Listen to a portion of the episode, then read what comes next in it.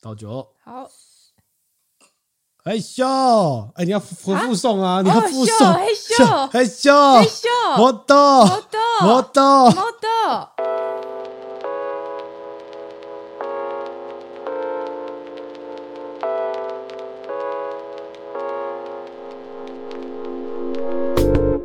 和你一起分享最美好的零时光。这里是喝把葡萄酒，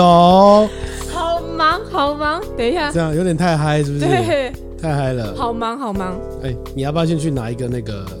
气泡酒的那个？啊！酒塞对对，对好好好好好。对啊那，我要先占理吗？对，你先暂离一下。好，我们先欢迎那收你就听。自己录喽。 我们你就这一自己期录开场非常的混乱嘞，非常的无预警的，对。好，欢迎收听这一集的喝把葡萄酒，然后我是郑宇，然后这个哎小妖再等他一下，不是这个、啊，不是那个，对对对，好吗？好，我们回来了，我们从日本回来了，哎哎，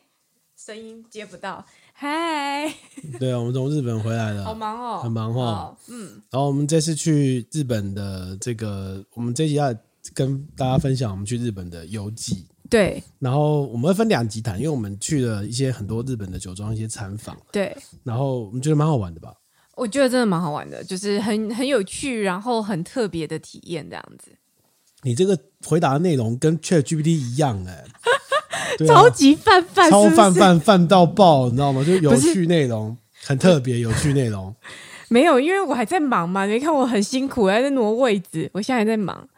OK，嗯、我们这一次去了日本，算几 是天六天五夜，可是第六天其实我们就直接返回台湾啦。就交通嘛，所以事实上比较像是五天五夜这样子。嗯然后我们的我们的行程大概有两天都在山梨县的圣沼，嗯，然没错，就是一个后日本非常重要的葡萄酒产区。对，那我去过三次，呃，包含今天这一这次次，第三次，嗯对，但是这一次呃玩法好像更深度一点。嗯，对，那是对，然后我们这六天的行程就是前两天在跑跑产区，然后后三天是在东京市区。呃，不是，是第一天 是第一天先在东京，哦，对，对第二，天跟第三天都在圣沼，对对对 OK，然后第四天、第五天再回到东京。嗯，对对，那我们也会跟大家分享一下我们在东京玩了什么东西，对，因为我们这两天在东京其实也做了一个一些跟葡萄酒有关的东西，也有一些葡萄酒的元素穿插在东京啊，其中。对对对，我觉得这一次的出游真的非常的。非常的以酒为主很题耶、。棒啊！这才是这才是这才是正语流的玩法 阵雨对啊，我们以前以前在旅游的时候都会以这个跑酒为为中心去去规划旅程啊。那后来有些地方比较难，比较难规划，比如像加拿大，好像嗯很难对规划嘛，对不对？对我们那个时候去加拿大，原本也想去看什么冰酒，就因为它的产区刚好都不在落基山脉附近，对，但是我所以们去就没了有圣多吉山。脉，对对对，对，不然我先前的旅程都会以这个酒为归。对像我们去纽西兰的时候，对是不是都是酒对庄？对对，然后就会蛮好玩的哦。那我们跟大家分享一下我们怎么规划。我们当然我们第一天是到新宿嘛，对，要不一要大先早要不要先聊一下？有人有人第一次到歌舞伎町之后，非常的震惊，哦，因为我们一大早的班机，然后抵达东京之后就直奔新宿。我们那一天晚上住的地方在新宿的歌舞伎町，嗯，然后我我当然去过新宿玩，但是我没有住过歌舞伎町，我也比较少去歌舞伎町那一带，所以我这次我去也的时是候第二次住，对， OK，然后我这次去的时候，我真的是超级 shock，就是我们一开始看到那个路上很多那种宣传车，然后上面有很多的那个就是南公关，男公，一开始他看起来很像男偶像，嗯然后宣传车，然后在街上跑，然后会播音乐这样，我就想说哦，是哪个韩团打广告打的这么凶这样？因为我对韩团的所知甚少，所以我也没有不疑有他，而啊就且觉得拍起他来是都帅帅的，然后还有对团体的名称，还有音乐，对对对对对，所以我一开始以为是男团，后来看着看着觉得不对，因为那个 pose 啊， 就是看起来会有一点就是那种对，然后眼眼迷蒙，然后这个唇彩弄得娇嫩欲滴的样子，觉得有一点太多太多。后来就渐渐发现不对，就是你越往那个歌舞伎町里面的巷子走，你就会发现那个巷弄外的那个大楼的看板全部都是男性的的宣传照，对，女然后生很少哦，女生女生是极有哎少极少一两，而且都拍的像是就是 A V 女优哦 AI 产生的那种土，你知道吗？对，所以看着看着想说，哎，不对，这好像是南公关门哎。然后再对照这些宣传车，发现都是南公关没门。错，然后很惊人，从白天到晚上，你就会一直看到那些宣传车一直在那边就是放送。它不止它不止在新宿那一带转来转去，就是你后来到涩谷啊，到原宿，你都看得到那个那个不是宣传车，它是宣传卡车，啊，对对是一对个对大的对，货柜车，对啊然后上面有就跟非常多的这个男公关，还有团体的名字，什么 Air Group，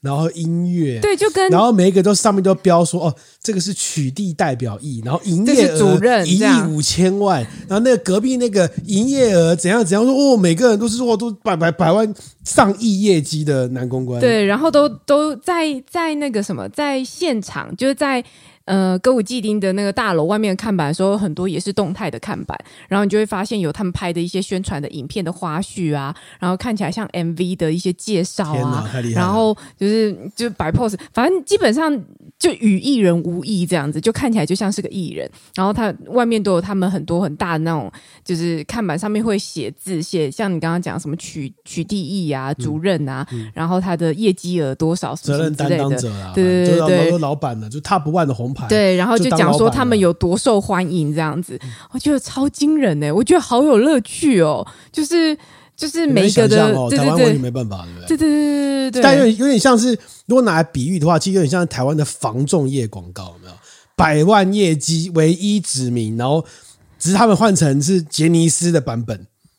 就对对打扮跟杰尼斯一模一样，这样子。对，的确，就台湾房中业，有时候你也会看到有一些广告，就是在那边就是穿的西装笔挺的，然后好像说他业绩很棒啊，然后唯一指名这样子，啊大概对有一对点对这种对概对念对对，但他就是呃四点零版本这样子是天理，model 啊 model，对 对对对对对，嗯大概是这样的概念，就很有趣很啦。有趣哦，你嗯，会想去消费吗？如果我消费得起的话，我蛮想试试看的、 对，蛮想试试看的、诶就想知道那个台湾其实也有那个南公关，就是牛郎的对，店，但不但不敢做广告做成这样子，不太会，而且其实我怀疑这个市场是不是也没有很大在台湾，因为可能台湾、哦我不知道文化嘛，或者是大家习性，就是女生可能还是会把钱拿去买包包吧，我不知道。因为我觉得民风有差 啦，因为嘿，他们在歌舞伎町可能过去有一些的历史啊，就是一个比你较说女性消费的历史嘛呃，，对对，当然啊，当然啊、女性消费的历史，然后文化跟背景，然后他们对这个东西的接受度都有差别，所以我才可以打造出一个像这样的特殊的文化的那个场域。嗯嗯总之就是让我有一点大开眼界，然后我还传给家里人看，就说哇，你看这看起来是不是很像韩没团有？问你妹说，哎，这是哪一个韩团？我没看过哎，然后你妹还真的去查，搞不好他真的会去 查结果发现不是。 之类的，不是对对然后我们第一天都在新宿玩，然后第二天对我们就前进往这个山梨县的我圣们沼。我们第一天还有去一家银座的那个哦，对对对对，呃回转寿司，它其实不算回转寿司、欸，银座的寿司店吃饭，你还记得叫什么名字吗？它叫做回回什么回转吗？回转巴拉巴拉，忘记了，它叫呃，它叫回转寿司什么，在让我偷查一下在有没有我元的素笔跟记。嗯在元素跟银座的交叉点啊，我为什么会知道那家店？是因为木村拓哉去过，你居然带我去木村拓哉去过的店，那不就是很贵的哦没意思有吗？他去他去那边拍节目啦，就是有个节目哦去那边拍，然后我就去这样子。嗯，嗯然后那家店是非常有蛮有 feel，就是第一个他吃的比较精致，他明显比较精致一点，对吧？呃，对，然后再来就是它一样是点餐嘛，然后点餐就是会有机器啊，然后你点的时候它就会送过来，就是轻送过来，不是不是、不是回 转过来对送嗯呃对过来。对，但是我很意外的是，第一个它的它叫嗯酒它的酒单，呃你先说它什么名字？哦，它叫回转旗啦，回转旗对哦，那那那个字念旗嘛，对对，哦回转旗，对。然后他在元素走到底，快要到银座的地方，对然后那个第一个我们意外是他的酒单，对，他的酒单呢超级多酒，超级齐全，而且超多名尤酒，其是葡萄酒，嗯嗯嗯，你很难想象一个回转寿司店它可以卖 Shadow Oblion，好，然后它会有 Mohashet，然后它会有这个香槟王，香槟王还不是只有一瓶。嗯，嗯它还有分有年份版的香嗯槟，就是特、特殊年份版的香槟王、也有，嗯，然后各式的葡萄酒，嗯嗯，各式的，然后上面还会标超级说，多哎、比如说这个这个东西我们剩几瓶，他们会标，嗯嗯嗯，哦，然后。清酒就不用讲，清酒也是一坨，然后就是酒非常齐全，我就是吓到说到底谁会在这边点呢、啊？哎、可是事实上，我们看到席间有非常多人点气泡酒或香槟，啊，我不对，知它道有是气它泡有酒还单是香杯槟的，它有单杯的气泡酒，，对，很多人点哦，其实很多人点 然后就是意外，就是那个你说它是回转料理寿司吗？它它不太它不太像是传统我们想象中的回转寿司，因为它虽然也是用那个就是电脑点盘点嗯餐，但是它是人请过来，只是它是一个很大的一个长方形的一个料理台，然后所有人都围着吧台这样吃饭，但其没实错非常非常大。没错然后没错厨师就在里面料理嘛，那厨师在里面料理的时候，他们就会喊很多很多很多的口号，这样子、就很有觉日得本 feel，对很不对嗯很有日本 feel，但是其实价位是稍微贵一些些，稍贵一些些，但是也非常好嗯品吃。质然后哎，它对是以品质哎它很好是以这个 Toro 为主，所以对它有大量的 Toro 的部位，对对跟对 Toro 的对，嗯料理。然后最后我们要走的时候，我们还点了一个它的那个，就是看起来好像没什么，但只有出来是最好吃的版本，你还记得吗？嗯嗯嗯，是一个军舰寿司，嗯嗯，它是一个就是用尾鱼的下脚料，就是它你尾鱼你切的时候它会有一些那个碎肉嘛，对，他就把它就是稍微调味一下，然后放在军舰寿司上给你吃。哎、好吃哎、对啊，就是对它多了一个酸味在里面，啊，对对对，就会让你觉得说对那个吃起来非常平衡。对，所以它整体的就是料理的本身。嗯，很不错，品质很不错，然后酒的部分也很惊人，令人意外。嗯就像我们就是我们这一集一开始喊的那个部分一样，对，就是莫他豆他在倒酒的时候呢，因为日本日本的那个清酒，如果大家有很多人去日本消费的经验就知道，日本的清酒它下面会有一个木盒子，嗯，那个木盒子就是他们古代拿来装米。嗯，计算米的那个那个容积的一个盒子，就那个跟我们的那个装米的那个圆圆哎对对的对后面对对那对种对，然后通常那一盒，那叫一盒吧，那一个方盒就是一盒，嗯，剂量当然是一盒，合作的盒，嗯嗯，然后大概是呃，如果是米的米的容积应该是一百五，如果是液体的话，大概是一百八左右。然后他们通常会放一个木盒在杯子呃下面嘛，嗯，然后要倒酒倒到那个杯子满出来，然后满到那个木盒上面满出来，对对对对，象征款待之意啊，就是倒到爆的意思。嗯所以当你有客人有点清酒的时候呢，就是他们的那个那个倒酒人就开始哦，我们要点，他就是用日文说我们要倒酒了，对对对对他说嘿咻，然后他就嘿咻，model model，就整间店的厨师都在喊这个事情，这样子，好像然后好像要倒很多 model 对对对对对 model，对，好像在家对很嗨，然后然后所有人都会觉得很开心，这样好有趣，好有趣。就觉哦得很嗨这样子嘛对对对，就是那个气氛感很棒这样子。对嗯，不影对片我们再放上 去。对对对对，然后然后这是我们第一天开始跟酒的邂逅，对，很有趣，非常意外的就看到这，因为我没有看过啦，之前有听振宇哥讲过，就是 OK 他们会把那。下面的那个一盒盒子里面也倒满对，嗯它真的是倒的满满满，它满到到那了个表面张力为止对，表面张力张出来，然后他会把那酒杯拿起来之后，你整个木盒上面都倒满，嗯然后端给你，端给你之后，你就要赶快喝一口。啊，对，因为慢慢会很满嘛嗯慢慢做出来，对不对？但是没有这个这个在清酒店很常见，在在有清酒供应的店。就是比较正规的，很常见，嗯但是我没有碰过边倒还边喊口号 的，有没有超有很 feel 的可好爱，不好对好不好啊，超可再爱多一点，的，多一点，多一点，多一点，然后斟满这样子，嗯，就超可爱。然后我们还研究说，这个在葡萄酒世界里面是没有没有这种事情的，葡萄酒不会跟你讲说哇莫豆莫豆，然后倒到不适合整杯满。不适合，西餐的那个葡萄酒试酒考试还告诉你，你要倒到三分之一而已，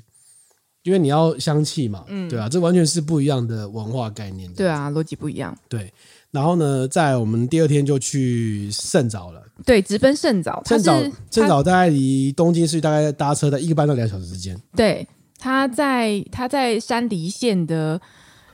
它是在甲州嘛它是那那个地方叫山梨县，嗯，那山梨县的这叫什么县都？嗯，就是甲府市，呃，甲就是府，以甲府前的，这个武田信对玄的对对根对据对对地，对对对，甲府风林火山。嘿嘿嘿对对嘿对嘿嘿，然后到处看到。然后甲府的东边呢，就是圣早，然后它刚好跟 它感觉刚好跟河口湖是在在两侧啦没错，没啊这样子不不，就是呃，就是甲府是一个盆地。嗯，好，如果你有我们你你有你有印象吗？就是我们那时候在圣早的时候，你就看到所有的那个。我们移动的范围是嗯顺着那个盆地对对走，对对所以你的对对右边一直都是高山，有没对有，绕一个弧那形，另外一头就是这个盆地的南方呢，过去就是富士山，嗯嗯，所以河口湖就在过过了山头那个地方，对就对是对对对，也就对是说它是一个盆地的一个圈圈就对了，嗯嗯对对对。然后我们再搭车大概一个半小时左右到山梨县，对那山梨县你一开始到那个我们后来是我们是搭到圣早葡萄之乡，葡对萄香站，对，它是圣，对，它叫圣早葡葡萄香香站站就。直接把葡萄香就命名进去对了。对对对对，你一开始到那边有什么想法吗？看到它那个景它真的就是一个小站 啊，然后嗯、呃看起来跟我想象中就是乡下小站差不多，但一走出去那个一走出去站之后，就会发现很辽阔的。呃，它也不是平原诶、丘陵地嘛，嗯嗯这样子。那因为我们去的季节关系，所以你现在看不到葡萄的结实累累的样子嘛，但你可以感受到当地的阳光很大，晒的大你这样很大子，颗对欸对对，很大嗯颗，然后晒的你就是感觉遍布都是阳光的感觉哦。然后，嗯、我们就在那边研究嘛，所以我们要先找空地 locker，然后去放行李，然后要找建车。它建车刚好是它是前面都有排班制的，所以你可以就直接叫建车，然后就载到你要去的酒庄这样就子。跟大家简介一下，因为这个地方其实我去了三次，然后我只有一次搭到当地的公车。哦，当地有的搭公过当地的公车呢，其实分为两种路线，一个叫葡萄路线，一个叫葡萄酒路线。它真的这样取名哦。然后它会在特定的时段出发，然后就经过这个，你可以想象，就经过那个小镇、那个山里面的小镇的各个点，这样子在嗯里面。我那时候印象很深刻的是，它的那个站大概有四十多个站。然后他日本人可以在每一个站都标示他到站的时间，然后都很准。嗯，他那个就是这一站是三十七分，下一站是三十九分，下一站是四十三分这种状况哦。而且如果他提早到了，他会在那边等到那个分他才出发。嗯，我那时候印象超深刻，我说这么准时、怎么回事？嗯，但是那个，但那个点很难很难搭。嗯，因为它班次太少了，嗯，而且它会在山里面一直转。嗯有时候你可能就是明明一下，呃你可能搭如果直接开过去，可能十分钟就到了，但是因为它会山里面一直转，你可能你可能要搭个二十五分钟才会到，然后班次很少，然后又很早就就有末班车了，大概四点多就末班车。而且我这次去在圣沼那边晃了两天，嗯我其实没有看到公车啊，哦，你没看到公车你是不没是，看到，你有看 OK？到吗？因为因为我们到搭计程车那个时间很短，就是十几分钟就到点了。嗯，我没有看到公车，我连一般的车都很少看到，我连路人都很少看到，哦，对，那边真的是根本非常没有人啊对。对嗯对非常非常乡村这样子。然后为什么去山梨县呢？其实我这个地方我去了三次哦，是因为我觉得它的产区比较密集。嗯然后山梨县呐、哦，其实它是日本的第一个取得葡萄酒 GI 认证的地方。嗯，所以 GI 认证，来帮帮帮帮大家复习一下嘛，什么它叫就 GI 认证？是就是产地，它它的产地它有规范它的，也许是品种啊，嗯也许是酿造方式啊、等等的。在日本的山梨县，就是它有规定说，在山梨县酿造，然后使用山梨县的葡萄，然后不能添加食用酒精。嗯，好，这目前的规定。那如果你放在法国，大概就是说，哎，每个 AOC 你知道不？波多 AOC 哦，你要特定的品种，一样在当地生产跟酿造才算是能够标波多 AOC。嗯嗯嗯。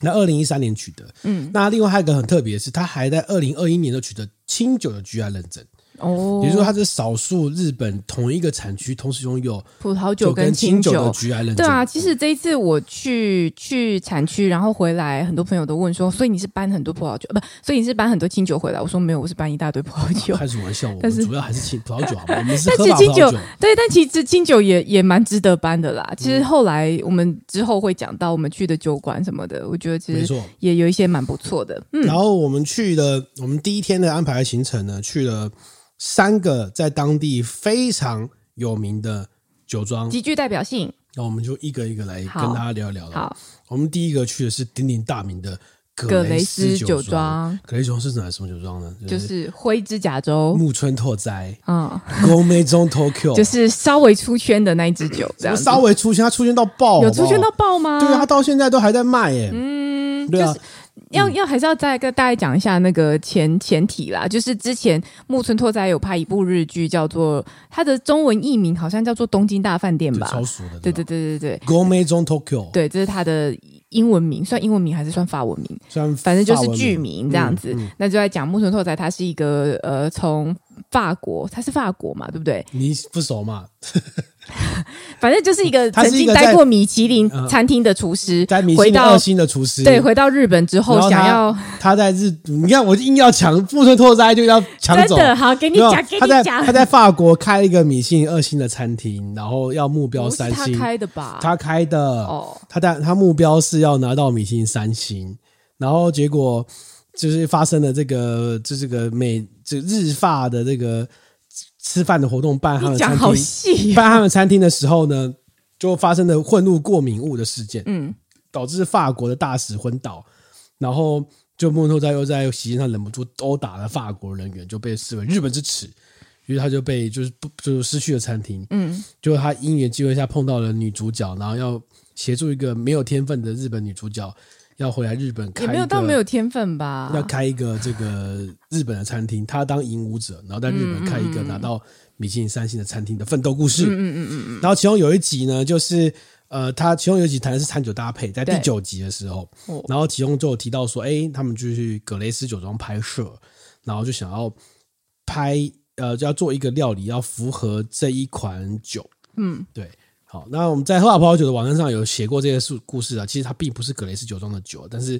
whatever，我反正它们对反正他在格雷斯酒庄上拍的，所以就是非常多人都觉得哦，对，就是那支酒，那支酒就是后来就让灰指甲州爆红。就我们在 podcast 里面有讲到，反正就是大，因为他去了格雷斯酒庄拍摄，然后大家就会猜测说他在剧里面用的那一支酒到底是格雷斯酒庄的哪一支酒，嗯所以大部分的人都把那个就是指指价涉格就最指相向近的那一支指向有一支酒叫做灰指甲州，格里德 c o s h u 对，所以大家就会觉得但其实说，哦，那他就是他在剧里面就是用那一支酒。哦不是。那我跟大家介绍格雷斯酒庄哦，然后你再来聊一下我们好去啊那边看到的是什么。好，格雷斯酒庄其实在当地本来就非常的有名，嗯，好，那它的这个 Grass 呢，它其实由来是来自于 Three Glass 是个希腊神话的三个女神，嗯象征光辉、喜悦与花开。嗯，所以取的葛雷斯这样子哦。那他其实在， 啊，不好意思，大家应该听到我的鼻音比较重。他去因为日本花我粉嗯花症粉啊，症中奖，对哈、中到到现在还有鼻音。 这个 S 酒庄呢，很有很有趣的是，它其实在当地啊，这个呃，就是它是少数开始先用这个成功使用枝条引诱技术，让它的卡本内苏维农跟夏多内的风味提升。那之所以什呃什么叫做枝对条啊引用对啊技术这是呢？什么我还特别去查了一下农委会的资料，嗯，他提到就是大概就是讲说，就是你要用一些方式去引诱那些葡萄往你想要的方式来生长。嗯，然后它如果长成那样子，你你你你在适当的时间引导它长成适当的样子，那就可以有一些不错的风味。但如果你过早或是不引导，它可能都会导致它的风味就是变得比较不好。好，这是一个种植很很哈扣的种植技术啊。它在一九九零年代的时候开始先用这个技术，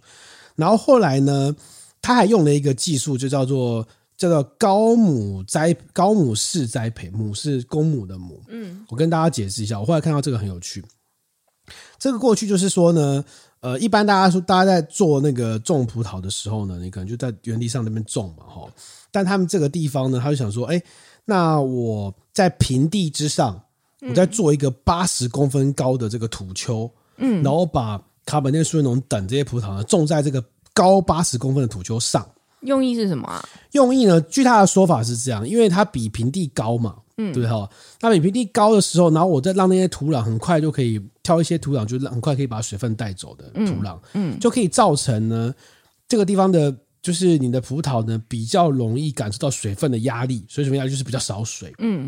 因为你比平地高，然后那个土壤又很快就够排水你。是说听起来啊就是营造一个比较辛苦的环境？ 障碍赛啊，把你增加门槛呐、然后放在那边之后，你就会说哦，要往再要往下喝钻水，一要喝点，水，往下走，这样钻，哦然后这样子会人造类好残忍、哦，对对对没错嗯，如果有听过我们前几集 p o c k e t 就知道，就是葡萄酒世界就是要让葡萄过得很不爽啊，有点就是不能让它过得太太舒服，嗯，它就会长出好好的葡萄，嗯，然后所以它让它钻得更深，水分排得更快之后呢，它有水分的压力，就会让葡萄的颗粒会变小，嗯，然后就比较容易风味比较更浓缩，饱满这样子，对，有点这种概念。啊然后，但是用这种方式栽培的话，有一个缺点，就你的产量会下降。对啊大，概会下降到其他同面积产量的一半而已。哦，哦，所以也就是说，用这种方式栽培的酒庄会比较贵，成本会高，比较贵一点，会比较贵一点。那这个格雷斯酒庄，它是用了这个方式做欧洲的葡萄的做法，这样子，嗯对对对。的那确耶，嗯我一开始到那个地方的时候，其实蛮开心的，因为它怎么其实说是一个，就是过去从公妹东 Tokyo 以来，大家每个人都在谈格雷斯酒的酒庄，庄，对，而且我有去 follow up 他这个这个这个酒庄的酿酒师，这酿酒师很有趣哦，酿酒师叫三泽彩奈，嗯她是这个酒庄的五代目嗯，第五长代，长女，是个女生，嗯嗯她前四代都是男生，对，这个九阳女生，这个女生很有趣，是因为呢，呃，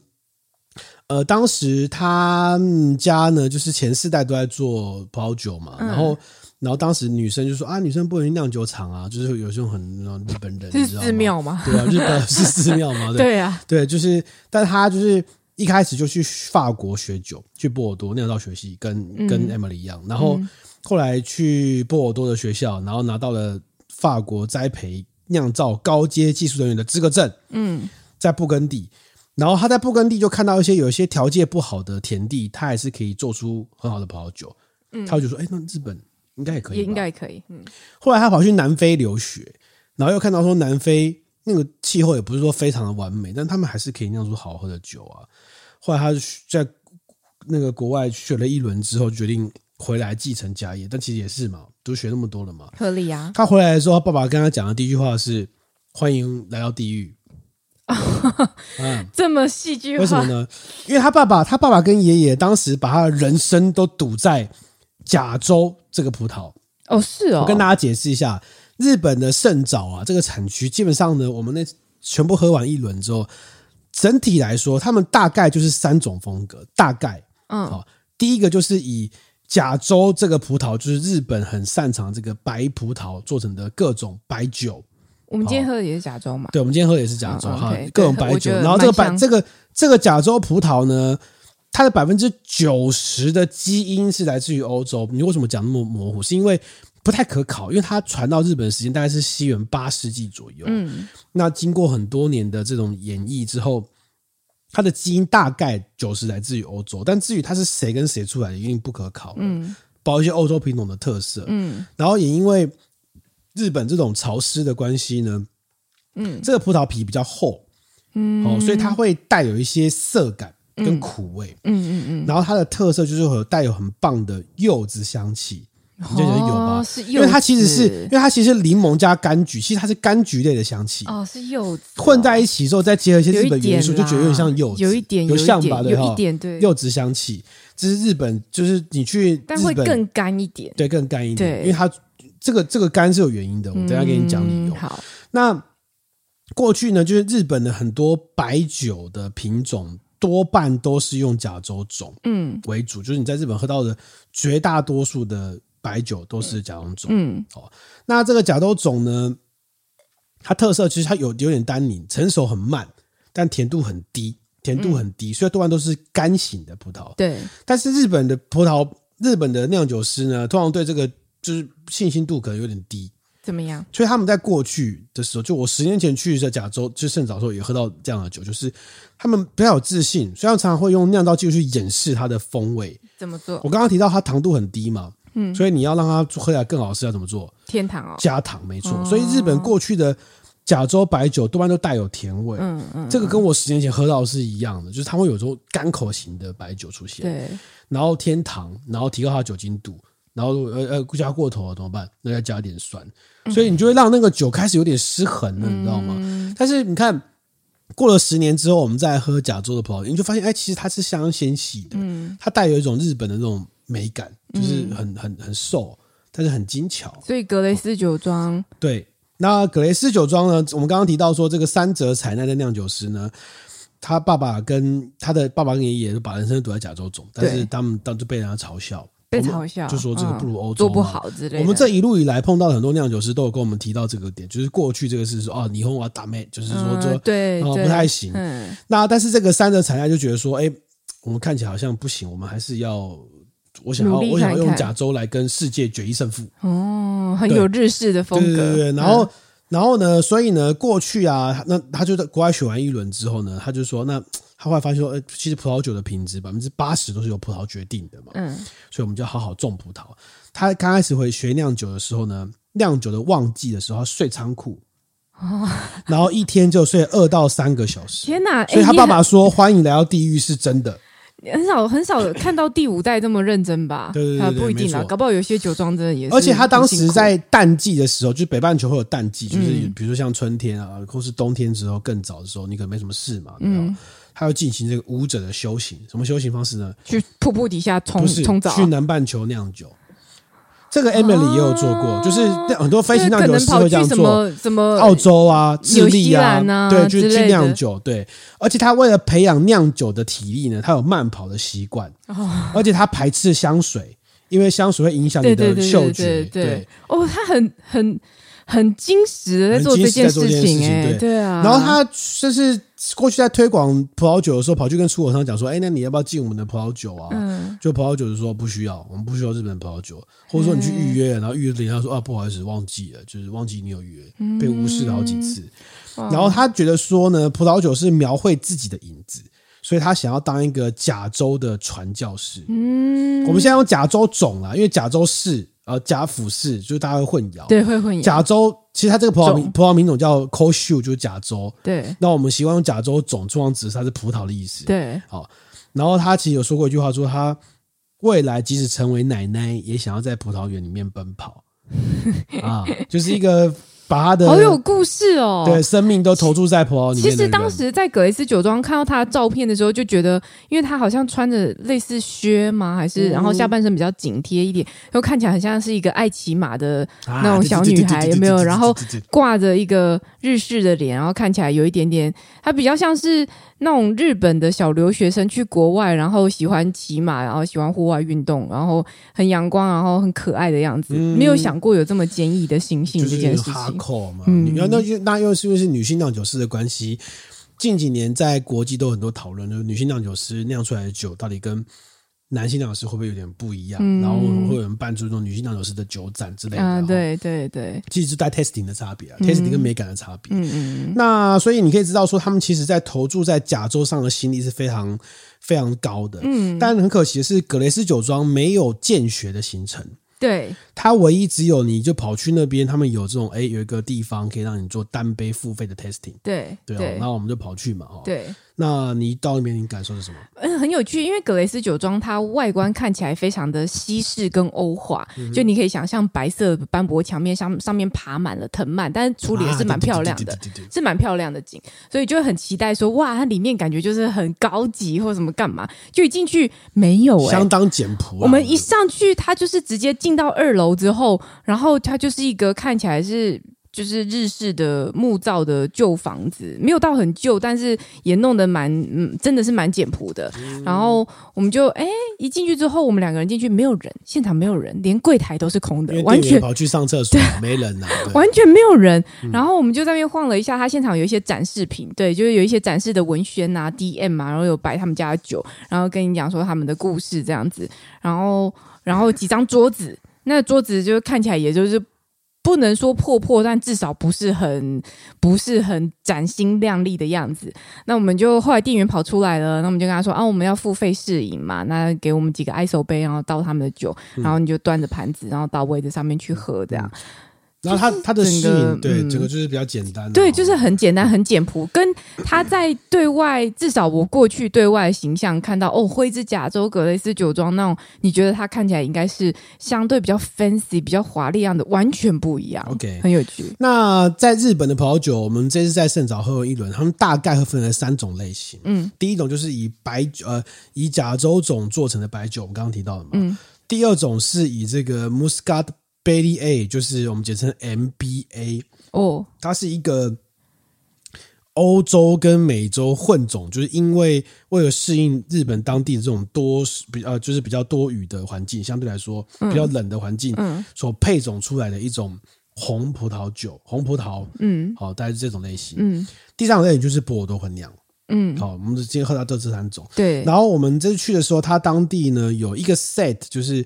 第一个 set 就是大概一千二日币，嗯每一杯有三杯，一杯大概是三十五 CC 左右，就是三种不同地方做出来的甲州白酒，嗯三种不同的圆，嗯然后再再来就是那个灰指甲州单杯的嗯哦，然后再来就是一支呃，再有两个红的跟一个白的这样嗯子。嗯，然后我们都喝完一轮的，唯一没喝的就是灰指甲州，因为灰指甲粥我们因喝为想过说好喝太多几次次 了，想说对就哦，好先 pass，好先 pass。那我们一开始先点的是这个他们的这个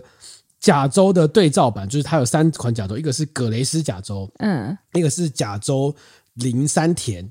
嗯，好这个甜三甜，林山田是是一个园的名字，嗯嗯嗯那个田就是一个火在一个田田地的哦田，哦哦，是不是点啊？对好，那念好田我有查过，哦对好对，sorry 对对 sorry，嗯然后第三款是甲州鸟居平田，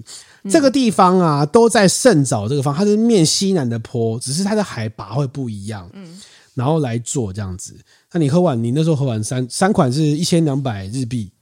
其实超便宜的，现在日币超便宜的，对对，我记得三款一第一呃，从第一杯喝到第三杯的时候，三款的调性非常的雷同，非常类似。嗯那第一款是比较纯净一点，那第二款嗯我没有很喜欢，那个味道我没有很喜欢。那综合来说，我比较喜欢第三款。那我记得你比较喜欢第一款，哦那我比较喜欢第三款，是我觉得它整体还有结合了第一杯跟第二杯的长处，做的 OK 稍微再再丰满一些些 OK 这样。格雷斯甲州有一个风味，就是呃，嗯如果有喝到灰指甲州的，应该都有一些印象。就灰指甲州它有一些那种饼干酵母味，嗯，哦，那我们刚刚提到说这个。甲州这个葡萄，因为它皮比较厚，然后还有柑橘香气为主，所以它要么就是会有一些苦味跟涩味，要么就是它的柑橘那种精巧的香气是它的特色。嗯那你要怎么样把它做厚，就是你的技巧。你要怎么样让它的，就是我要在酿造过程当中对它做什么样的加值，但又不能让原本的特色消失，这个是酿酒师的技术。那这个三者采奈呢，它其实的技术，它有一个我觉得他比较擅长的，或他比较摸索出的方式，就是他擅长把二级香气叠上去，但是又不丧失原本的柑橘味。嗯所以你喝格雷斯甲州，你会一直闻到或是喝到一些除了柑橘味之外，酒中带有一些那种饼干呢、酵母或优格的味，一点点。嗯嗯嗯在那边做点缀，嗯而这三款就是格雷斯甲州、田山呃林山田、鸟居平田，在这个风味上会做一些强度上的分野，嗯然后甚至有的会带有一些咸香的感觉，但是还不丧失它原本的柑橘味，所以我觉得那个调性是一样的。对，调性很像。它带有一些乳酸发酵跟酒单的特色，这样嗯子，那出去处理还不错，还不错，而且价格蛮便宜的嘛。对不那我们三杯喝完了，然后在那边喝喝喝，那旁边刚好有一群也算是应该是台就湾是人吧，对，后来就一群台湾人出现这 样子，对听看起来比较像是在当地有日本朋友，嗯，然后来台湾这边旅游，呃，不不什么来台湾， 然后到圣岛那边就是短期旅游，就是玩一下这样而已，这对样对子。对。然后，然后接下来我们再点了一杯这个 b o s c a 一 t 组 Bailey A，对，这个叫做雅马纳西的嗯 Grace，嗯雅马纳西应该也是它的一个产区名啊。这杯酒是三十五 CC 四百四百日币，然后它那个 Muscat b a i l e y 是七十四趴，然后它再加了一些其他的梅洛啊、什么 Cabernet s a u v i g n 等等之类的问题。嗯嗯嗯，那杯酒你好像很不喜欢，贝利叶，对，我不行哎、它是我 b a i l e y 混酿哦，哦，它闻起来就是你会觉得那甜香感蛮明显的，嗯所以喝下去之后，反而的那个那个拽的感觉，你会觉得跟跟香气很分离，嗯很分离，那个味道我我觉得很怪，所以我没有很喜欢。嗯、这个简称 MBV 这个 Muscat b a i l e y 呢，它一个特色就是它没有单宁。嗯好，那当然它会有很棒，不是很棒，就是特色就是那种玉米啊、太妃糖啊，好这种浓味郁道的，甜香，浓郁的就不到浓郁，就是一种甜感，就明显的甜香、啊，明显的甜就感是那个香气，但它没有单宁闻起来感，就会觉得就甜是是如果就我们通通常就我们很男性的理解来看，就是香水味很重，胸部很大，但衣服脱的是这个平乳，我们通常会这样理解，对对对。嗯然后这款酒呢，就是你可以喝得出来，因为它有混酿一些就是卡美内苏维农、卡美内弗朗，然后它有混酿一些梅洛，大概占了二十趴左右。它有尝试去拉高它一些色感，但是你喝到的时候，你会发现它的色是分开的，跟它的酒，就你会发现你好像喝到两种液体在你的嘴巴里面，嗯然后它可能多了一点，你喝到涩，但没有融合，然后你喝到一点姜，类似香姜的香气，但是哦在整体来说，你不会觉得它是一款好喝的酒。好，然后我们这一路以来喝了很多 MBB，都都有类似的感觉啦，嗯嗯对不对？嗯，然后这款就呃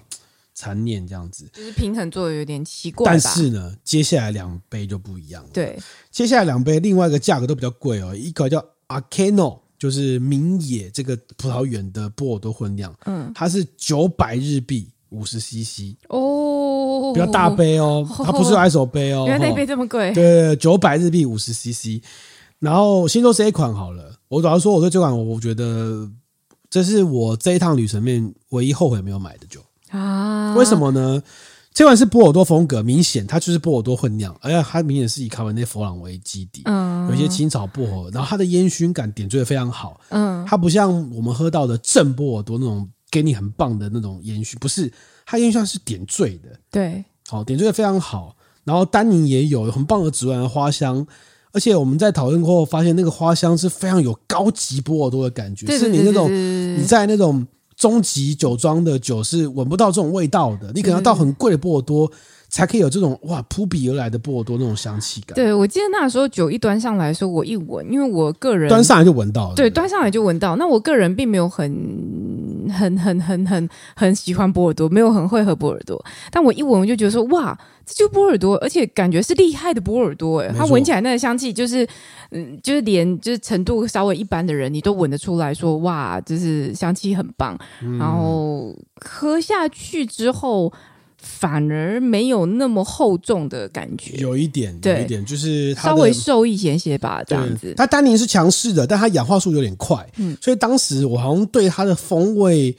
的落差，好像给了相对来说，哎，觉得有点落差。你就说你觉得哇香气很棒，但喝下去的时候，哎，怎么有点可惜对？对大对，概是它这香样的气感其觉实可以给到满分，我觉得没有问题。香气真的很棒，所以当时有犹豫了一下，然后因为前面的几款酒它都有标价格，这一款是七千七日币，真的很贵、算一算，大概两千台币左右。我跟你讲，后来我去其他酒庄喝完一轮之后，我后悔没有买我了，知道，因为其他酒庄做这种风格的价格都是两三万日币在做，在在卖的。嗯但 Arcano 不并不是葛雷酒庄的顶级酒，好，只是当地他给你有可以给你喝的这种状况这样子。嗯不过通常这种就是跟那个评分比赛一样嘛，就第一间酒庄你就不敢嗯就轻给易八下十五手，分，对不对对？？给八十五，就觉得不会给啊，我们90后面还会喝很多嘛，我们再看看很这样可。惜，但还好啦，我们这次已经办了够多久，啊，有点可惜，超级对。多久的，然后最后一支呢，是只有在现场才有机会喝到的老酒哦。这个酒很有趣，它叫 Cuve Misawa，对，Misawa 是三折，就是是也是一个葡萄园哈、哦，它是一个夏多内的白酒，但特别是它是零九年的白酒，也就是它是一个老酒，嗯单杯一千日币五十 CC，这是我们是喝到单杯是里面最贵的。嗯，然后我都喝到最特别是这样的老酒，不用说，它明显就是三级香气主导，而只是看它长怎样。嗯，它有明显的氧化的味道，苹果，好、就是熟透的苹果，氧化苹果，嗯，陈皮的味道。然后，但它还有单标示花，它有花香的味道，感觉喝起来滋味其实非常丰厚的。我记得我觉得他说那个酒是非常棒的，嗯但是很很可惜的是，它没有标示单瓶的价格， 可能没有卖，可能没有卖，对对对对对。哦对整体来说，我觉得格雷斯酒庄它是一个具有国际视野的酒庄，因因为就是它很明显是它第一个，我们后来喝到酒庄都是一样，就它会很多不同地块的甲州，然后它尝试用它的酿造技术去为甲州增加丰富感，而不是那么无不是那么餐酒风格，就希望更丰富丰富一点。哦，那甲州做很多努力，那它的波尔多风格非常有高级感，嗯，就是风味可以再厚一点吧，但是它的香气做的很棒。对香气真的对，做得它嗯很是一棒个比较有面有国际视野的嗯嗯酒庄感，哦嗯我那时候印象非常好、哎、嗯不知道你觉得呢？我觉我觉得不错，嗯那但那不错，其实是比较而来，就是后来在喝什么干嘛，你就会觉得说哇，其实格雷斯端出的酒的品质其实是蛮蛮恒定的，也蛮好的。 OK，嗯，但比较可惜是没有见血，因为少了见血就少了跟人互动的机会嘛。后面蛮多，就后面我们有酒庄有见血的，我会觉得那个感受又不一样了啦。你可以去对跟卖酒的老板娘聊天呢、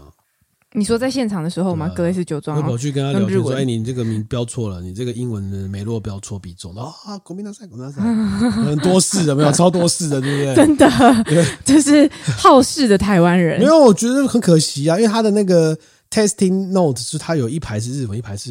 英文嘛，嗯，就他明显在英文那个比例就不一样，我哦就写错了。好对对对对 OK，所以这个而且我们嗯好、对，回到这个点，就是我们那时候规规划了三个酒庄呢，就是你第一站要先搭计程车过去，嗯然后接下来三个点就用步行，大概十五分钟内的可达。我嗯那时候设计是这样，嗯嗯然后当地计程车司机呢，我就非常热情的，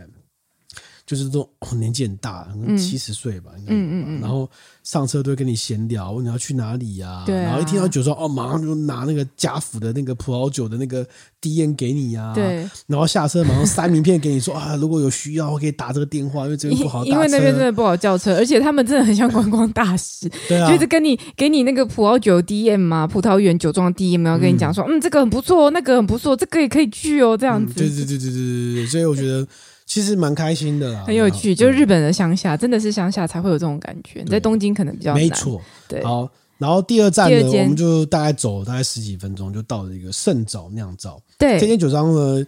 呃，我也是后来才知道，就这家酒庄它当地来说是一个比较呃比较像是酿酒合作社嗯，的类型。然后这个就要解释一下了哦，为什么酿酒合作社？因为日本当地啊，他们在过去其实呃，多数的葡萄呃酿酒公司不能有自己的农地，嗯，所以日本多数的酿酒公司呢，多半都是来自于合作的气作酒农，不能有自己的农地，现在还是吗？呃，我给你解释一下为什么哈、原因是因为在十九世纪明治维新开始的时候呢，他们开始确定土地拥有者要课税，嗯就有地人要课税啦。嗯，那课税就要付现金嘛。对，那付现金的话，那地主要怎么办呢？他就要卖那个土地种出来的稻米去换现金，嗯对不对？那如果土地如果哇，就你今年欠收，或是自然灾害之类的怎么办？啊，你就是你米种的少啦、对米种的少，那你是不是付不出钱？就你没有办法，没有办法换现金嘛？对，那你是不是就要被迫卖土地？嗯，因为我付不出现金，就要卖土地嘛，所以就导致很多中小型的农民丧失他的土地。嗯，哦，哦那变成是说，你做得起的人就就买很多土地，就地主越来越大，然后种的越来越少。嗯嗯，结果他们在二战、二次世界大战之后呢，他们觉得说，哎，这样不行，你就是拥有土地的人都没在种，哦，所以他们要确保说。要保护这些佃农，所以他们改了政策，就是说由国家去强制购买地主的土地，嗯，然后再把这个地用低价租租给你，租给佃农，嗯因为他要确认说有在种地的人才是实际上最适合拥有农地的人，哦，就不然你粮食哪里来嘛，对不对哈？嗯嗯嗯，所以他当时就禁止公司拥有农地的所有权，就直接禁止了。就是但你如果公司自己有在种也不行，不行，我管你的，因为你地主谁知道你要不要种，对吧？ 所以当时就哦这也是就这样发展。那但是后来到了一九七零年代中期，因为工业化发展起来了，就那个人都往都市移动了，嗯那农地又缺工嘛，嗯那你气跟农地都增加，那粮食自给率就下降，那现在要怎么办？啊、然后又又又改又改变政策，就说哦，那好好，那公司也可以持有，嗯所以后来慢慢改。那不过你从你如果那个从研习过来以来的话，就会刚开始现在做酒的那个公司，多半都是他自己持有农地很少，像格雷斯酒庄比较少见，他们大概都是自己有农地。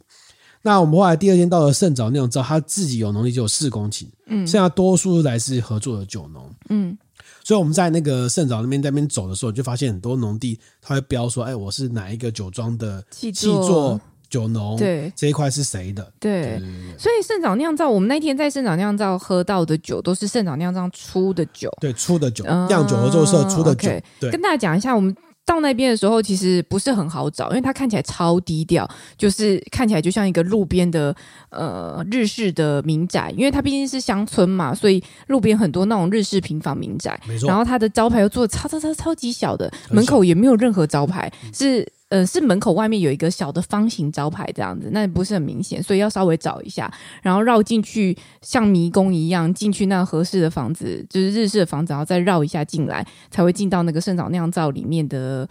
这个算是贩售部吧，然后它是有很多的葡萄酒机，对吗？对，单杯试饮机，对，嗯就是这边中间有一圈的单杯摄影机，然后旁边有一排的单圈单杯大摄影概机，我在数嗯大概二三十杯，二嗯三十种，蛮多的。然后另外一侧就是呃结账的小柜台跟贩售一些小礼品这样嗯子，可能有试杯布啊，然后开瓶器啊、酒的周边的商品、糖果嗯啊、明信片啊等等之类的。然后大概就这样，其实空间整个蛮小的，但那我重点是它的价格，对。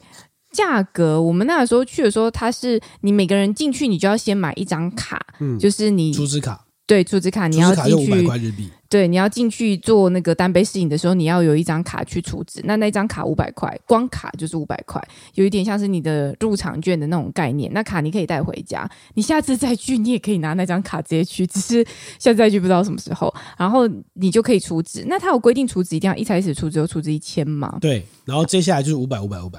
哦，好，所以第一次储值储值一千、嗯那一千之后你就可以开始喝。那每一款酒它都有三种价格，嗯依照你的不同的 CC 数有三种价格，就是小杯、中杯、大杯这样。最小杯的价格都是一百块嘛日币，日也币。就是说就是二十几块钱而已。对，当然最小杯很小超级杯便宜，它就是墨数一点点。你那点我个中间的也不会，它大概是一百到三百，最贵大概五百。对但如果你点个中间的，它大概也不算小杯，就是 OK 的水对准。对对对对你会觉得，哎、你算算两百日币，也不过就是个五十块而已，对，很惊人，，超级便宜，超而且便宜耶！真的超便宜，而且你会发现，就是呃，像我都点小杯，因为我想要喝最多的品，就是不同款的酒这样。啊那点小杯不会会是小妖，不对，点不小妖点小小杯，小资嗯小资，然后呃。它的小杯的每一款酒的墨数，其实偶尔会有一点不一样。你会发现，哎、这杯酒怎么给的比较大杯啊？这杯哦酒就是稍微、哦哎对，我倒会没有发一现点点落差。嗯但至少你可以，你可以知道说，例如说我一次储值了一千，我就至少可以喝到十款酒。如果我哦都点最小杯其的话，啊实喝得蛮爽 的。喝很爽。嗯那你喝一喝，你觉得喝不够，看哪一杯杯酒你哪一款酒你更喜欢，你就再出值再喝，这次点大杯就好啦。嗯，没错。所以哦，好精打细算、对，啊，所以你就是要尽可能先喝很多很多酒嘛，嗯对不对？那喝， 只是小自足、小自足的，你知道我有在 OK 想的但真的是非常的亲切，就是你可以理解说，你到那产地，我们那天去的时候太阳很大，天气非常好，对啊。然后它的那个贩售的那一间小店，它是一个大的落地窗，啊所以你就会迎着那阳光，然后每一杯这样点这样喝，非常的 chill。然后店内也没什么人，嗯，就偶尔那个你要结账的时候，还要请柜台的人出来帮你结个账这样子。那当然就自由地在那边喝，我觉得非常非常开心哎、所以就主要是那个很自在价。格让大家觉得喝起来真的没有什么负担、啊价格跟环境都会让你觉得相当没有负担，对对,、啊，这个喝的很爽。喝很那爽。那当然，很多你去查圣岛酿造，很多人在 Google Map 上最大最大的负评，通常都是因为要付那个五百块的储值卡的费用。但我觉得大家想太多了，你就把它当成入场费就好了啊。其实我觉得没有差，尤其是现在日币跌这么凶，其对实啊大家去五百块， Come 你 on 你五百块再加那些单杯的钱加一加，都超过你在台湾喝酒哎、啊对呀、我们那时候去某一个单杯试饮中，哇，自己喷到喷钱喷到爆。超级可对怕，啊在台湾喝真的超可怕，对啊，可能一杯就抵那边可能没十有杯，所以没有，所以是那感觉的问题嘛。那个葡萄酒的价格，然后跟他给你的墨数，你会影响到你对那个东西的评价，你知道吗？ 对，就可以开心啊，这样喝那样喝啊，这杯不喜欢啊，那杯觉得不错哦，这杯怎样怎样，就是你顿时就会觉得很有乐趣，因为你可以享受很多不一样的葡萄酒。然后最后我也在那边搬了搬了，我你有我在那你有边搬啊，吗？我在那边搬一。哎，我搬你一有搬吗瓶啊！啊，我在那边搬一瓶啊！你在那边搬一你有瓶吗搬？一瓶，你没有我有搬搬一吧瓶，你没有有搬吧吧？是我搬的，有。啦，你没有你有搬吗？我啊自己示意。哦好你好，自己随便啦，喝到好喝好到好。断片。好，而且他那边的酒啊，他会给你一个酒单，大概有二三十种，然后有一其中有一排是产地才有，就当地你在那方才喝得到，就你喝到那一我排。喜欢对，然后它的单品大概在一千五到五千日币之间，其实是相对很便宜哦，完全是产地价格。嗯嗯然后，但是呢，这个酒酿造这个圣岛酿造跟格雷斯就不太一样，嗯它明显是一个以当地取向，它有多款的甲州跟 NBA，嗯，对，但是它没有什么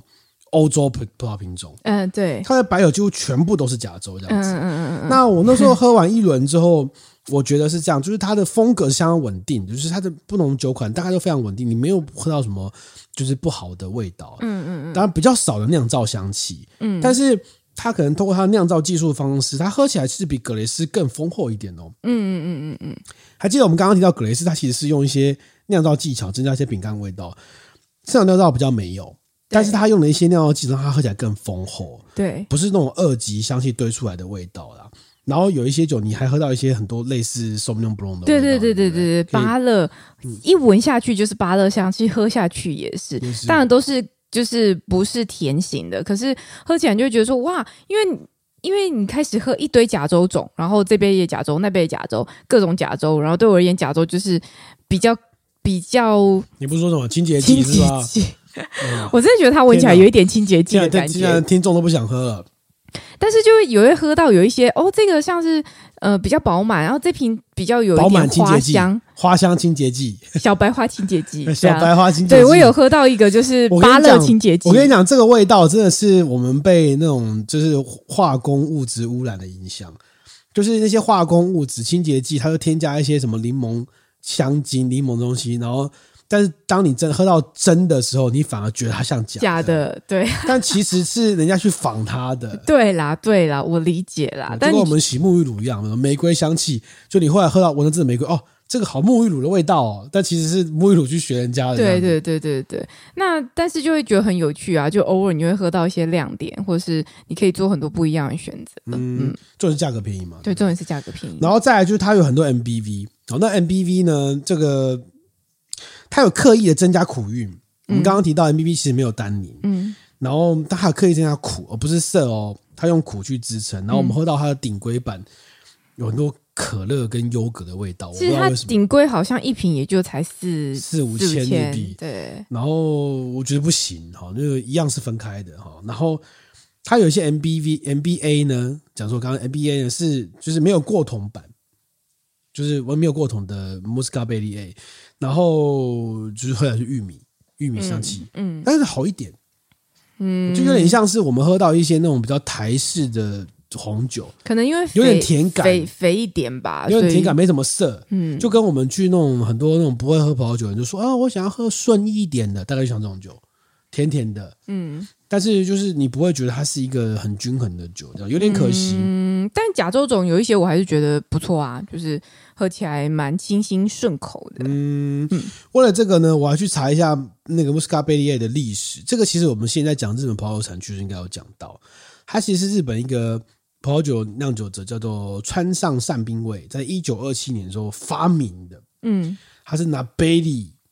跟跟 Musca Humble 就是两个葡萄品种杂交，所以它来源是 Musca。嗯，穆斯卡是一个人类最早了解，但是它有很多变种的那个穆斯卡，然后就是那个意大利气泡酒的那个甜甜 感嘛，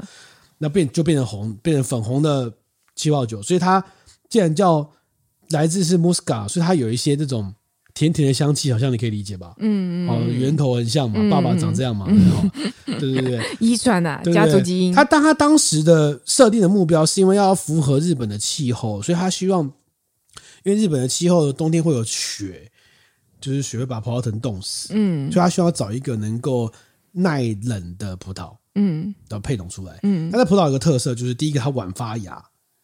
晚发芽就是说，比如说冬天你可能会有霜冻的时候，哦我、芽还没长出来嘛，我先躲在里面晚发芽，等你霜冻结束我再长芽，就是不会被冻死啊。嗯然后第二个因素就是它早熟。嗯，听起来不觉得很好中？晚发芽又哦晚早发也熟又欸早熟，很它棒生长欸期很短吧？养它的时间很短。对啊，然后它时间很短，然后很快就采收，对不对？所以它单宁很很低，涩味低，所以就是它容易发生的就是在风味上的一些缺点啊。嗯，对对对，理解。那整体来说，圣能让你觉得怎么样？我觉得就是我先讲我的好了，好，价格实惠，品质对稳定。如果我对住附近，应该会买爆，除了 NBA 之外啊。我觉得很值得去啦。如果你都去了圣早，你还是要去一下圣早酿造嗯啊，这么亲切的当地的葡萄酒，感受一下甲州种各种不同的样子，觉得呃蛮好的。对，哦蛮好的。蛮好对，喝的。完一轮对甲州有什么想法吗？就是甲州有各种不一样的样貌，但是后来隔天又去葡萄之丘，就是哇，感受更多不同的样貌哦好。，OK，这个我们下一集再说。对对对，可以下一集来说。好，那我们这一天的话还去第嗯第三三个个酒庄，嗯终于有见血了。多哈扣。对，第三个酒庄是我第二次去的，哎，我然们后第三个酒庄是是用走的去吗？有走去，因为三个地方我都、啊我都查好哦地图了。 OK，好好好，第三个酒庄是个大酒庄，叫 Shadow m a s i a n 马行我，为什么对这个酒庄没有名字？因为它的发音方式超怪，然后我们去当地跟讲的名字大家都乱七八不糟知。道，为什么我用法文发音？因为它前面 Shadow 是法文词啊，嗯，但是它后面那个字不是法文，你知道吗？哦是哦，我以为是法文，后面那个字呢，它是法文的 maxi，就是谢谢那个字，嗯跟英文的 person 合在一起的字，哦，所以在当地的发音叫 shadow 马路想，马路想，我觉得莫名其妙，就是我靠，我怎么会知道对不对？ OK，只看起来来，像法文这样子、哦，对对对，哦，它是一八七七年创立的日本第一家民营酒庄，哦，有这个两三百年历史，史，现在隶属于麒麟啤酒酒嗯的集团，嗯对不对？然后它是有见血的，对也是三千日币一个人。对，哦，然后我在二零一五年左右去，然后自己一个人去，然后去见血。那你当时去见学跟现在这次去见学，一那也不一样，不一哪样，边不一很多样？不一样，很多不一样。我们先讲的不一样，就是嗯第一个，它的酒款越来越多了，嗯，好、然后建学的路线变丰富了，嗯，但是酒变少了。酒，你说试饮的酒我变觉少得了，四年酒变少了，哎啊、这是这是我的感想。好，那我不知道你的感想是什么。我的感想，因为呃，酒庄建学，不管是日本的酒庄，或者是就是西方国家的酒庄建学，其实我们都蛮常去的。然后这次去，你就会很明显感受到前面的格雷斯到圣早酿造到 这个 Shadow Malusha，马路想，你就觉得马路想它明显商业化许多，哦，对看起来也规模许多，规模许多，对，嗯工厂在那边，然后这边是、呃贩售葡萄酒的地方，然后有一些餐厅系统感很看强起来对，看起来有一些侵蚀或什么的，然后呃，整个建筑感觉起来也蛮漂亮，大面嗯落地窗，阳光洒进来。不过就是商业化许多。那它的建学大概总共有六个人参加，包含我们吧，呃，我记得应该包含我们八个，八个。包含我们八个。哦对， ，OK，好，那其他都是日本人，嗯那他也是全程讲日文啦。他那一直跟我们讲说不好意思，只有日文。对，他就说不好意思，我没心有里想说，没有英文我想就只有说日你文们做大规模，连个英文都没 有。啊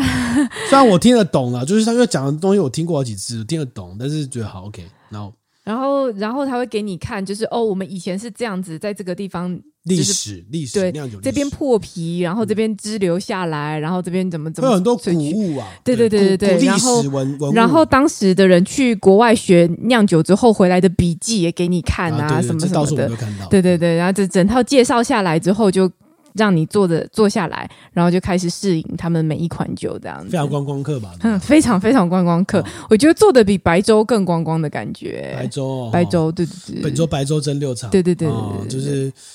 嗯，然后我的感想是，它的它的变更多了啦。我们那时候我几年前七年前去的时候呢，呃，我们那时候是因为神之拿去的，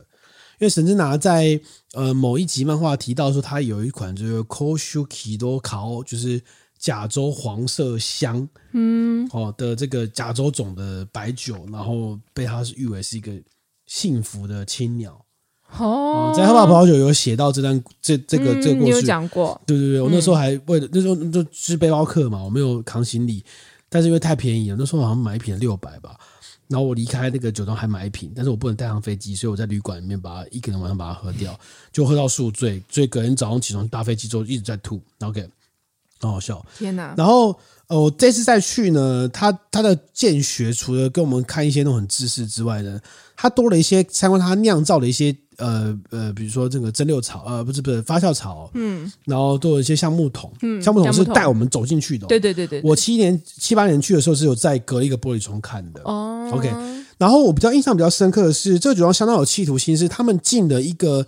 呃呃，这个是三千三百亩的大橡木桶，然后超大嗯说是仿德制，就是德国来、仿德国的酿造手法。那通常，因为我们我不是完全听得懂日文，但你除了有原本的那种波尔多式二二五末、二二八末、勃艮第式的橡木桶之外，你还进了一个这么大的橡木槽，只有两可能，第一个就是它多了利斯林的生产线，嗯，就是让它有啊。嗯嗯嗯，第二就是他想要增加更多不同的风味，所以他的酒庄是一个相当有这个国际野心的酒庄。对，然后因为他当地这个成立的时间很早嘛，所以嗯你讲到圣早就一定会提到这个 Shadow Malusian。我今天这一次终于知道他怎么念了，嗯， 不然我也有 Shadow Market、Shadow Max、Mac、Macan 之类的各种发音。对啊，，然后它也是这次我们那一天去的三个酒厂当中唯一一个人比较多的地方。 哦，是是是明是显没错没错。然后我这次去感受到它有一些改版，就是以前我已经喝到那个甲州黄麝香，嗯他们现在多了很多名字。嗯，为什么呢？因为他们开始玩风土，应该说他们更把呃每一个葡萄园的名字都挂上去。嗯，比如说一样是甲州黄麝香，它又多了玉珠甲州黄麝香跟岩出甲州黄麝香，因为来自于不同的葡萄园。嗯，然后我后来查一下，他们还有什么北信左岸夏多内跟北信右岸夏多内，你看玩到这种程度。然后每一款酒呢，它都后酒标背标都会写这一款酒的种植的担当者是谁。嗯，就他一直在强调每一个农夫、每一个产地地块，履然后把它历拆的非常非常细，让你去了解说哦，是背后的人跟背后的地是什么。嗯嗯嗯。然后他们在介绍上也强调说，他们是在日本第一个开始去那么认真去拆解葡萄园，标示葡萄园的的这这个酒庄。嗯嗯嗯，然后呢，虽然他们甲州当然就大家都有嘛，他们甲州也很努力，但是比起来呢，比起甲州他们有更多的梅洛。哦，是哦，但是很可惜，是我们那天好像没有喝，好像喝到一款梅洛。好像有喝到对一款啦但。他们的梅洛是他们的主打，而且他们一直强调他们是很早就开始做梅洛。嗯我也有理解他们后来请 Shadow m a g o 的这个技术总监来指导他们酿梅洛。嗯，然后他们开拓了一些葡萄园，比如说桔梗之园啊、橙之瓶啊、哦这个碗子啊，都是这种以梅洛作为主打的风格，但是你喝不到，因为那一款都是两三万日币以上。这么贵哦，我们后来在其他地方有看到它有供应单杯，嗯，然后一我记得好像是一个价格，好像是八百还九百，然后只标只有十五亩，嗯，多么的吝啬，或者 真的是很吝黄啬，黄黄金啊，珍贵。嗯这这不这就是太太太太夸张。然后、对，然后你那你喝完之后你觉得怎么样？我们那天喝到四款酒嘛，对，对啊，啊你喝完酒怎么样？因为前面已经喝了很多嗯了，不管你是加州种啊，或者是波尔多 style，、或者什么，其实都喝了很多了，就觉得说哦，理解，好像理解，所以没有让你觉得哦，没有 no 好像不至于、不欸，至于。哦好像不至于那。你喝到这三款酒庄的甲州，你觉得怎么样呢？就大家都有甲州啊，嗯，我觉得我哎、我有点忘记他的甲州的长样长嗯相，喝到宿完醉，蛋了喝到头痛有，点忘记喝了到。头痛。我只记得他总共供了四款酒的的试饮嘛，然后、呃，他会先每一款酒都会给你美丽的照片，然后用那个简报告诉你，跟你说这款酒带有什么样的香气或什么的。然后我觉得没有到那么的明显，嗯，对那叫做明显印象香气不明显吗？印象对啊，我觉得印象比较模糊。我只有 我只有觉得他从头到尾看起来都比较。呃，商业气息浓厚一些，这样子，那你觉得呢？我们那天喝到四款酒，一款是甲州，一款是夏多内，一款是贝利耶，一款是梅洛。对我记录。然我后到呢底，我到底对哪一支比较好？我有点忘记，印象比较好。我觉得比他的甲州最好了了啊，他的甲州比我在八年前喝到的香气更弱，啊是吗？但是香气呃，但是风味比较厚实，酸度很长，余韵很长，但嗯是喝起来像不加糖柳橙汁。对啊，我真的有点忘记了。简单来说呢，这这三个酒庄从格雷斯、圣长酿造跟霞多马路想，我其实觉得圣长酿造的甲州是最令我觉得比较惊艳棒的，嗯，因为它没有太多。应该这样讲说，就是看你怎么理解说，在柚子跟柑橘香气的架构底下，它加了这个饼干，然后那就是合不合？如果你不想，你想要玩一个集中度高一点的果实风味，你就选圣枣。那如果你想要多一点变层次丰富的，除了柑橘之外、柚子之外，我希望有点饼干哦，这不错的味道的，你可以选格雷斯。那那但是其小豆马路香呢，对它比较像是一个更瘦版的。也许他当时给我们试饮的版本是，我记得好像是基本研也款是吧研出甲时候黄色香，嗯，我觉得是一个中规中矩的。你反而喝完一轮之后，你不会觉得它特别出色，对，就是印象不深。但它它也是觉得很便宜的嘛。嗯嗯嗯。所以它后面供应我们是款夏多内，哦，夏多内哇，那个那个很那种夏多桃内子加柠檬，好像那种好像蛮饼讨喜干奶油的起司感超明显。对，就他们的夏多内非常符合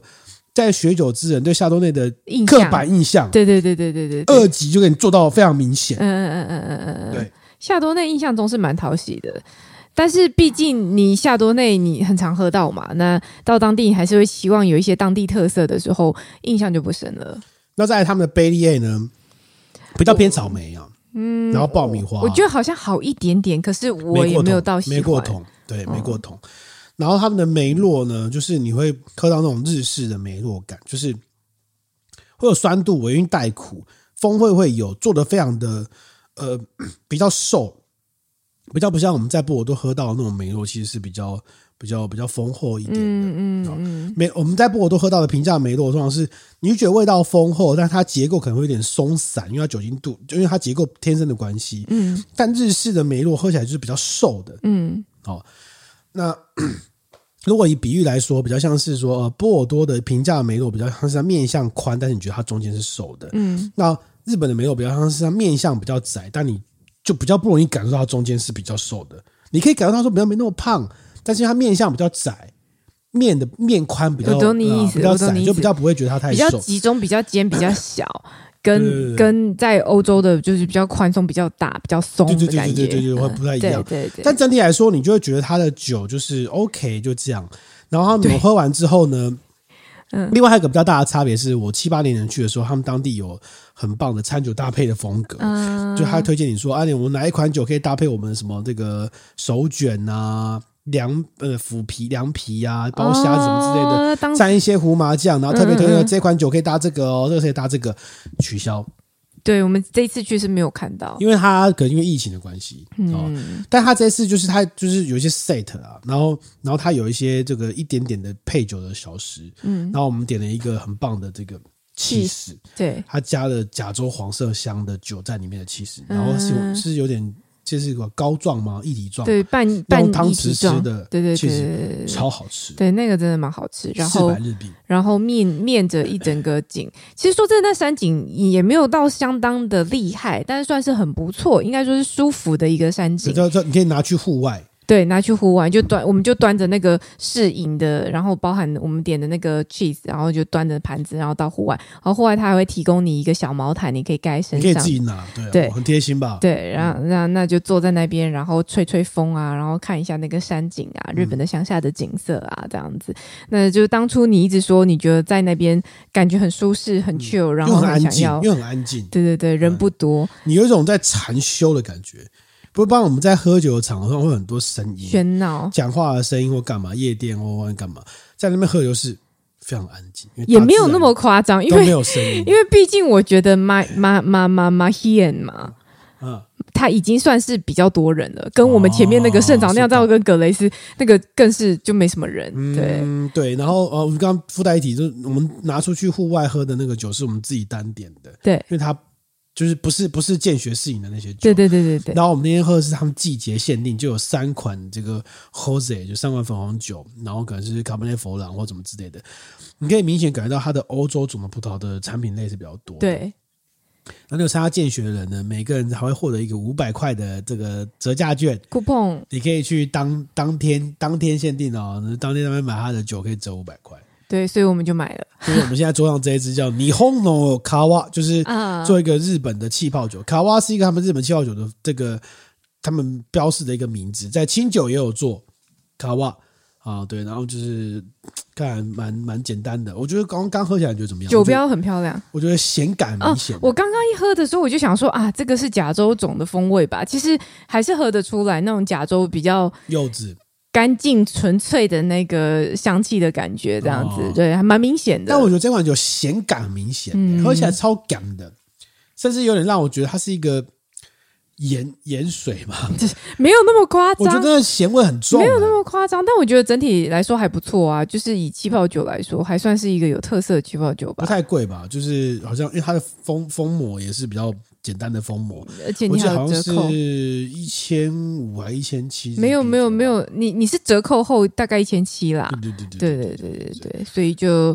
我们就各后来就各带了一支这样子，因为拿着那五百元的 coupon 就很想要把它花掉嘛。真的 不花白不花。对，对，就是这三间酒庄。然后不过最后再跟大家附送一下，在圣早，那因为我们第二天还继续在圣早跑来跑去嘛，但我们嗯，不肯回东京，因为一个半小时成本太高了嘛，对所以我们在附近住。对，结果你在附近住是一个非常恐怖的事情。应该说，因为圣早那样子啊，不不什么什么，因为圣早当地的住宿非常讯息非常非常非常少，我上网找了一下中文的介绍，真的超级少，几乎没有。太少人去了，几乎没有人去，不要更不要说过夜，就几乎没有什么